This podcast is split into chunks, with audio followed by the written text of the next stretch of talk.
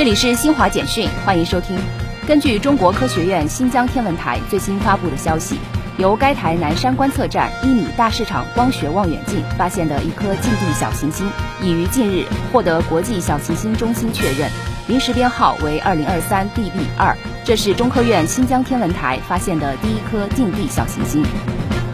美国联邦储备委员会主席鲍威尔七号表示，美联储或会以更快速度将联邦基金利率提升至较预期更高的水平。日本财务省八号公布的国际收支初步统计报告显示，由于原油等进口商品价格上涨，叠加日元贬值，导致贸易收支恶化。今年一月，日本经常项目呈现一点九七六六万亿元逆差，一美元约合一百三十七日元。以上由新华社记者为您报道。